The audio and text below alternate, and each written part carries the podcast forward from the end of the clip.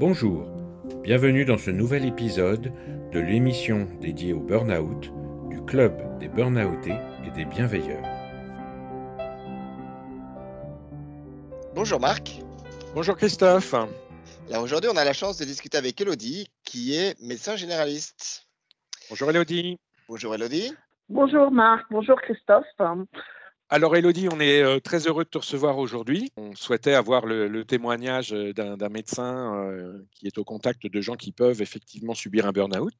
Alors notre question traditionnelle, c'est qui es-tu et d'où viens-tu? Donc, je suis Elodie, je suis médecin généraliste installée depuis 22 ans en région parisienne avec une patientèle essentiellement ouvrière et des enfants. Elodie, en tant que médecin généraliste, tu fais effectivement partie de la chaîne de santé qui prend en charge des personnes qui font des burn-out. Euh, est-ce qu'il t'arrive de détecter chez des patients que tu reçois des signes annonçateurs de burn-out? Si oui, quels sont ces signes et est-ce qu'on peut parler d'une certaine somatisation oui, effectivement, quand euh, bah, les gens viennent, bon, première consultation, c'est soit eux viennent d'emblée en disant je n'en peux plus, mon travail euh, euh, est épuisant, je ne fais plus surface. Bon, à ce moment-là, bah, effectivement, on part directement sur un burn-out, mais le plus souvent, quand même, c'est des gens qui viennent pour tout à fait autre chose. Donc, euh, souvent de la somatisation, des plaintes euh, diverses, euh, diverses et variées. Et au, fil du temps, donc ça peut nous prendre plusieurs consultations quand même. On s'aperçoit que ces plaintes sont pas des plaintes réellement somatiques, mais plutôt un, mal-être quelque part. Donc, bah, à ce moment-là, bah, euh, je pose des questions, j'essaye d'approfondir un petit peu plus, de, bah, de, savoir déjà, en règle générale, dans leur dossier, je sais le métier qu'ils font. Donc, il y a des métiers plus ou moins difficiles, plus ou moins stressants. Et je, leur pose, des questions et souvent, ils arrivent à, dire ce qui ne va pas. Mais la première plainte, souvent, c'est la somatisation. Et, quel type de, somatisation tu reçois? C'est des, des, douleurs c'est, Ça peut être un peu tout. Souvent, quand même, c'est des douleurs abdominales et une fatigue en disant je suis fatiguée, je comprends pas pourquoi je suis fatiguée, j'ai envie de rien faire. Euh. Oui, ce sont des personnes qui sont amenées à, qui, reviennent régulièrement. Comment ça se passe? Euh, Comment tu arrives à bah, détecter, par exemple, quelqu'un qui, qui vient pour des douleurs abdominales et qui va faire un burn-out et qui somatise? Par rapport à quelqu'un qui a vraiment des douleurs abdominales il y, a, des signes? Oui, il y a déjà au niveau de l'examen clinique. En règle générale, on a un examen clinique qui est strictement normal.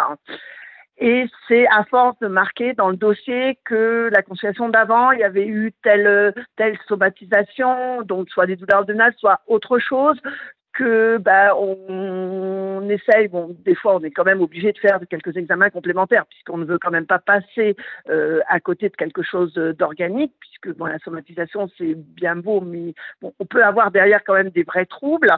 Et tous les examens reviennent en règle générale normaux et quand le, patient, on lui dit que tout est normal, bah, à ce moment-là, il a une autre plainte qui, qui va être sur un autre organe, sur, euh, euh, sur oui, des céphalées, sur, euh, sur autre chose. Et donc à ce moment-là, on se dit bon, c'est pas c'est pas normal. Et puis il y a quand même le ressenti. C'est en règle générale, c'est beaucoup plus facile quand on connaît le patient, qu'on le suit depuis des années. voilà, quand on l'interroge, etc. On se dit il y a quelque chose qui ne va pas. On le ressent. on ressent qu'il y a quelque chose qui ne va pas. Et de, ton expérience de médecin, justement, tu en parlais tout à l'heure, tu parlais de certains métiers et de situations professionnelles. Il y a vraiment, toi, toi tu as détecté qu'il y avait vraiment des métiers, des situations qui favorisaient le burn-out et qui font que dès que quelqu'un est dans cette situation-là ou exerce ce métier, tout de suite, tu es plus à l'écoute ou... Oui, je pense, je pense qu'il y a quand même certains métiers qui sont plus enclins à un burn-out que d'autres. Ouais, en particulier les, les, personnes souvent qui sont qui sont cadre. On leur demande de faire beaucoup de choses, de souvent de faire, euh, euh, de faire plusieurs euh, tâches en même temps.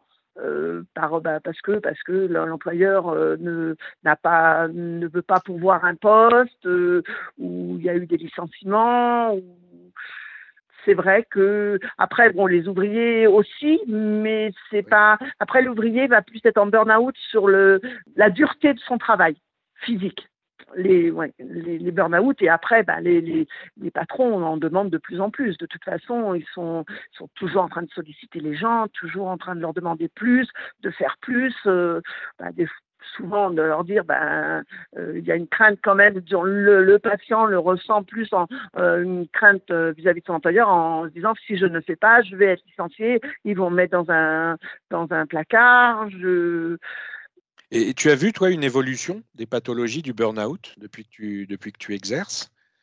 Ah oui, ah oui, oui. Ah oui. moi, en 20 ans, en 20 ans d'installation, 22 euh, ans maintenant, plus on avance dans le temps, avec la société actuelle, on a de plus en plus de burn-out.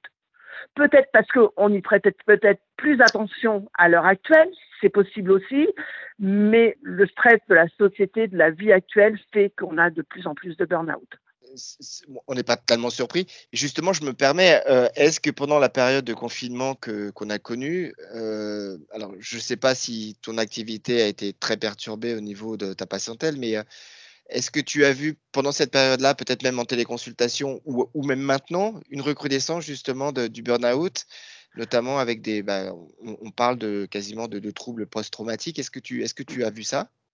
Donc, mon activité pendant le Covid a été très nettement diminué puisque les gens euh, ne sont pas venus du tout consulter. Donc, euh, on a été beaucoup sollicité à faire euh, donc les arrêts pour garde d'enfants, pour le maintien après après le 11 mai, le maintien du télétravail à domicile. Et actuellement, là, depuis une quinzaine de jours que l'activité reprend, les gens viennent en se plaignant que, ben, en étant en télétravail, on leur a demandé beaucoup, beaucoup, beaucoup de choses, voire même certains employeurs, euh, alors que les gens étaient, euh, étaient euh, en arrêt ou en chômage partiel, leur demandaient de quand même de travailler. Et les gens en télétravail ont beaucoup plus travaillé que, que en étant sur, le, sur leur site. Et le fait de ne pas d'avoir une rupture sociale, les gens là on le vivent très mal. Là, actuellement, les gens viennent en disant qu'ils ne sont pas bien. Ouais, et en plus, s'accumulent bah, les, les, corvées à la maison, les enfants à la maison qui ne sont pas à l'école. Donc, il y a tout ça. Hein. Oui, tout à fait. Il a fallu gérer, voilà, tout. La maison, les enfants, le télétravail c'est difficile. Et maintenant, avec la reprise en plus sur, euh, avec les distanciations sociales, euh, euh, les, moi, ce, là où j'exerce, ils prennent beaucoup le, train de banlieue. Donc, les, les, conditions de prise de train, avec obligatoirement pour, avoir son attestation pour pouvoir aller travailler, la diminution du nombre de trains, les gens là, c'est difficile. Et je pense qu'on va, au fil du temps, euh, être amené à avoir de plus en plus de gens en burn-out. De plus en plus. Bah, ouais, avec Marc, on, se documente beaucoup là-dessus parce qu'effectivement, c'est ce, qu'on craint. Euh, tu connais peut-être, euh, là je fais un petit aparté, mais tu connais peut-être le syndrome de la cabane, justement, les gens qui bah, ont été confinés chez eux pendant longtemps et n'osent plus sortir et justement veulent plus retourner au boulot. Moi, j'en ai plein autour de moi. Est-ce que tu, tu, as des patients comme ça? Oui, tout à fait. Il y a des patients qui, là, actuellement, ont fait de ce qu'on appelle, nous, euh, par le, la, la, caisse primaire d'assurance maladie, des certificats d'isolement en disant que l'état de santé du patient nécessite euh, euh, qu'il reste à la maison et qu'il ne peut pas retourner sur son lieu de travail. Donc, on a beaucoup de personnes, je ne peux pas dire la proportion, mais un certain nombre de personnes qui demandent ce certificat d'isolement pour rester chez eux alors qu'ils ne font pas partie des pathologies pour lesquelles, effectivement, il ne faut pas qu'ils retournent au travail parce qu'il y y a un risque infectieux important. Mais on ne peut pas les mettre non plus en arrêt. C'est ce que j'explique aux gens. Je, même s'ils viennent, même s'ils me, me sollicitent, euh, non, moi je leur dis qu'il faut retourner, retourner au travail et il faut pour leur, leur bien-être. Hein. il faut il faut, parce que de toute façon, l'homme n'est pas fait pour rester chez lui à faire du, travail, du télétravail à 100%. Il faut du relationnel. Il faut du relationnel. Bah, on, est humain, hein, donc sans le relationnel, ça ne peut pas fonctionner, ça c'est une certitude. Hum, hum. Euh, en parlant de, évidemment de burn-out, euh, comment se passe le suivi thérapeutique des patients qui ont subi un burn-out après avoir vu justement un médecin généraliste? Ouais. Donc, quand on diagnostique un burn-out, donc la première chose à faire, c'est ben, donc pour moi personnellement, je parle personnellement, hein, pour moi c'est un arrêt de travail obligatoire déjà pour euh, ben, quand j'estime que ben, aller au travail est nuisible, euh, je le mets déjà en distance, donc je l'arrête. en moyenne, souvent 15 jours, ce qui permet déjà que la personne se repose, fasse un petit peu le point. Euh, après, ben, selon l'état, il y a la mise, mise en place d'anxiolytiques pour essayer de le détendre un petit peu. Euh, je le revois, moi, au bout d'une quinzaine de jours à peu près, pour rediscuter de la situation, reparler.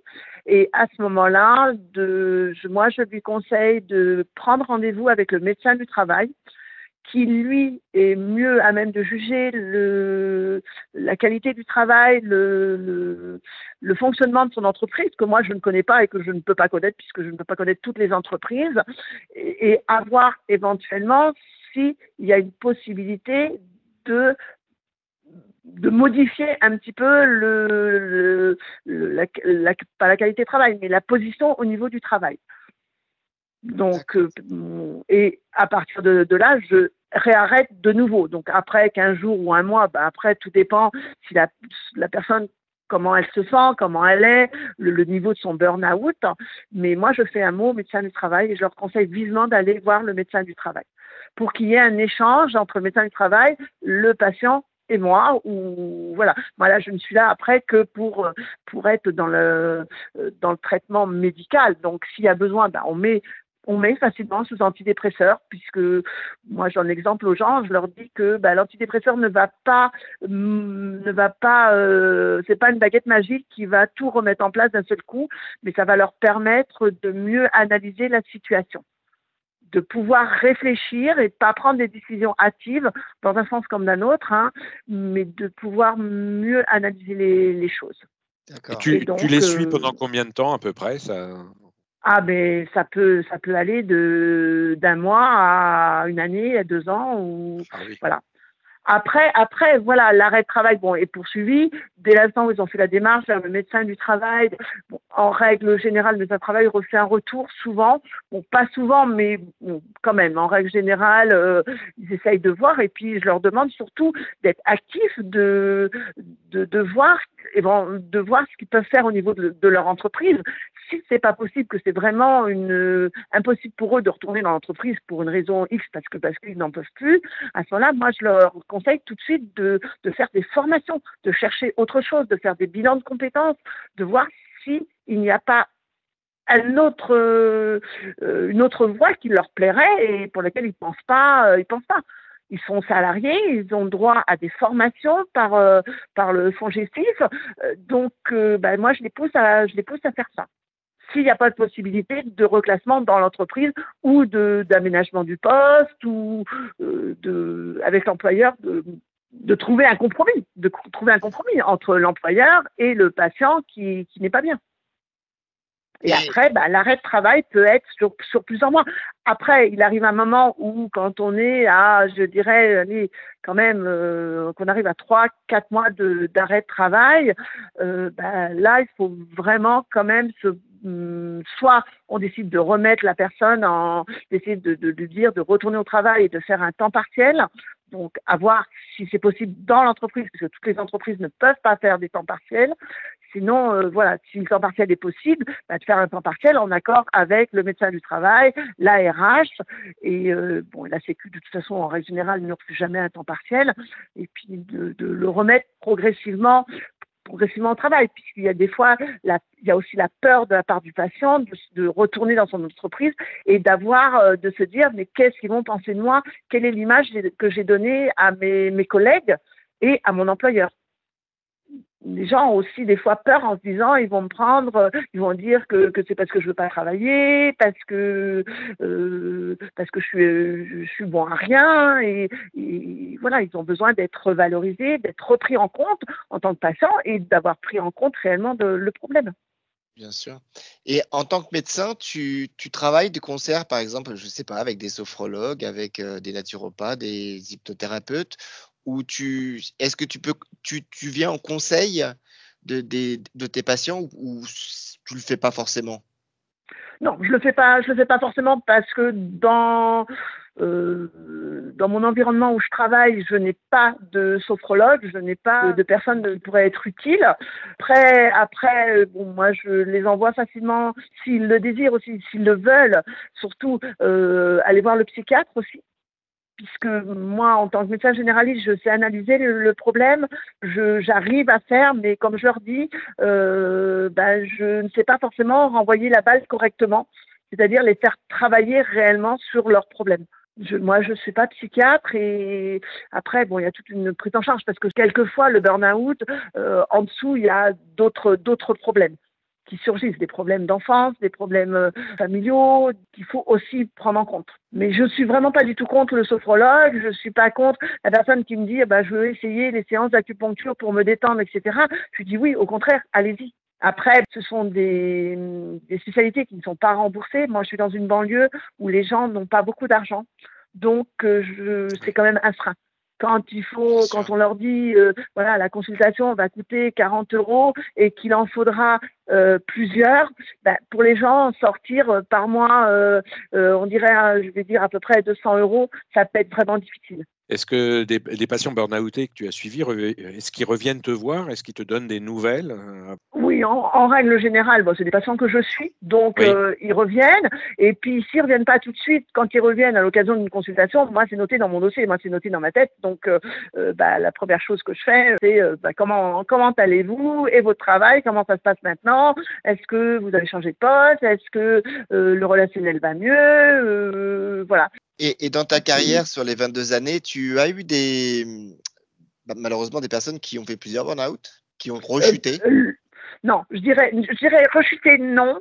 Euh, par contre, qui restent en mal-être au travail, oui. Pas forcément en mal-être euh, au même niveau qu'ils étaient au, initialement, mais euh, voilà, qui, qui, disent clairement, de toute façon, je vais travailler parce que parce que bah, il me faut de l'argent, c'est il me faut la paye à la fin du mois, mais je ne me pas dans mon travail. Et là, là, c'est difficile parce que après, quand on a tout mis en œuvre, que ce sont des gens qui ont qui ont accepté de prendre un traitement, d'aller voir le, le médecin du travail, de qui ont écouté ce qu'on leur a, ce qu'on leur a conseillé, ce qu'on a essayé de faire, et qui sont comme encore comme ça, ben, c'est difficile. Après, hormis leur dire, ben oui, effectivement, il y a la paye à la fin du mois et, bon, faut, faut continuer d'aller au travail. Mais bon, après, il n'y a pas d'autre solution que leur dire, ben, changer, changer de métier. Mhm. Mais bon, à l'heure actuelle, à l'heure actuelle, c'est extrêmement difficile.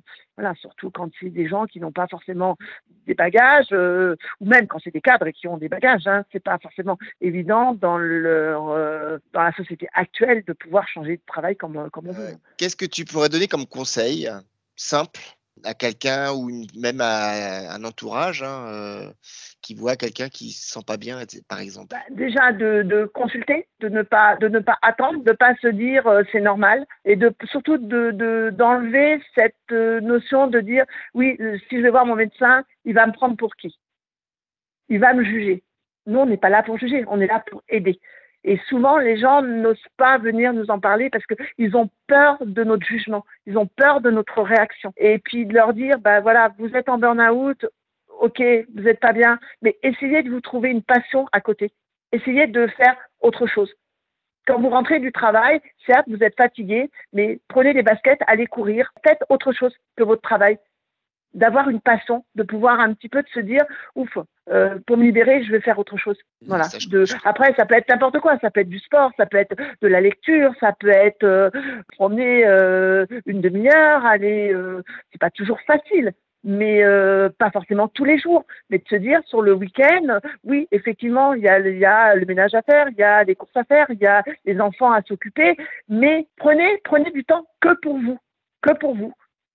Et après, euh, systématiquement, moi je leur dis, vous vous sentirez beaucoup mieux une fois que vous aurez fait quelque chose qui vous fera plaisir à vous, d'avoir une, dérivation sur, sur quelque chose qui fait plaisir.